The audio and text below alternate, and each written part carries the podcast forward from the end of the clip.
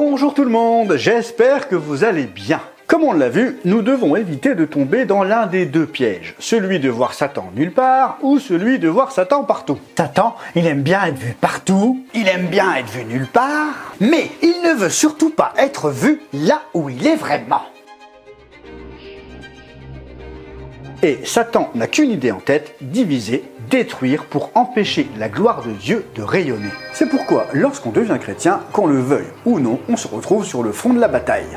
On se retrouve engagé dans l'armée de Dieu tout simplement parce que nous avons changé de camp. Nous sommes passés des ténèbres à la lumière.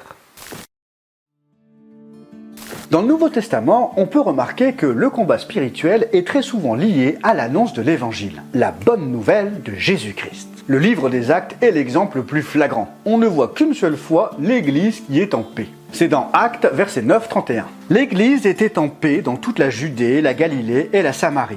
Elle s'édifiait, marchait dans la crainte du Seigneur et grandissait grâce à l'aide du Saint-Esprit. Mais le reste du temps, il se passait quoi? Eh bien, à chaque fois que l'Évangile est annoncé, il y a un affrontement, une résistance, des forces qui se lèvent pour empêcher ça. Acte 4, versets 1 à 3.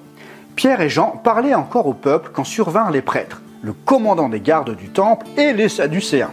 Ils étaient excédés parce que les apôtres enseignaient le peuple et annonçaient la résurrection des morts dans la personne de Jésus.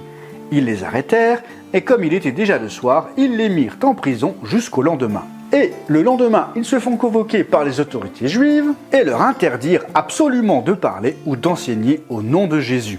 Tu peux parler si tu veux, mais surtout pas de Jésus. Et Jésus, il a quand même un tout petit peu un lien avec l'évangile. Ensuite, on avait Étienne, qui était rempli de la grâce de Dieu, qui faisait des miracles et qui s'est fait lapider par le peuple. C'est un truc de fou Mais pourquoi Dieu il l'a pas gardé? C'est comme ça, ce sont toujours les meilleurs qui partent en premier. Ben non, c'est pas toujours comme ça. C'est que ce jour-là, l'ennemi a utilisé les religieux pour accomplir son plan de destruction. Il a aussi utilisé les personnalités politiques, comme par exemple le roi Hérode qui a fait tuer Jacques, le frère de Jean. Il continue avec Pierre, mais Pierre a été délivré de la prison par un ange. Mais pourquoi Pierre et pas Jacques ou Étienne? Ah bah, Tu poseras la question à Dieu quand tu le verras. Le livre des Actes, c'est aussi la conversion de Saul de Tarse, dont l'activité préférée était de massacrer des chrétiens.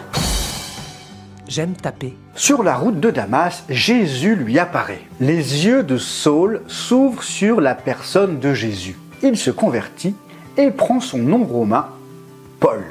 Saul de Tarse devient l'apôtre Paul et ira parler aux non-juifs. Et connaîtra les pires problèmes de sa vie. Aucun juif ne l'écoute. Il se fait fouetter, emprisonner, laisser pour mort, embarquer dans une galère. La signature de Satan est toujours la même. La destruction, la souffrance, le conflit, la persécution, pour empêcher que l'évangile ne soit proclamé et que le royaume de Dieu ne se répande. Donc oui, nous vivons un combat personnel, mais sortez de votre nombril. Parce que le champ de bataille, c'est pas uniquement votre petite personne, et l'adversaire, c'est pas les autres chrétiens. Plus tu passeras du temps à chercher des poux dans la tête de ton voisin, plus l'ennemi en profitera pour t'endormir. Tu avanceras sur le champ de bataille quand tu aideras d'autres personnes à entrer dans la victoire, à changer de camp, passer des ténèbres à la lumière. Et plus le royaume de Dieu avancera, plus l'ennemi s'acharnera. Que tu vives ta foi deux heures le dimanche matin, c'est une chose. C'est mieux que rien. Mais que tu te mettes à prier et à vivre comme témoin de l'évangile chaque jour de ta vie, c'en est une autre. Et je vous encourage aujourd'hui à prier pour toutes ces personnes qui vous entourent et qui sont encore dans les ténèbres.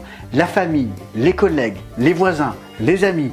Prenez du temps pour prier pour ces personnes qui vous tiennent à cœur. Vous pouvez les noter sur une feuille et chaque jour prenez quelques instants pour prier pour elles. Et si vous passez par des combats en ce moment, soyez rassurés, c'est normal. C'est que vous dérangez l'ennemi.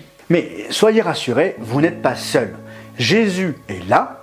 Rapprochez-vous de frères et sœurs pour prier ensemble, pour vous encourager à persévérer, car l'Esprit de Dieu vous accompagne et rien ni personne ne peut lui résister.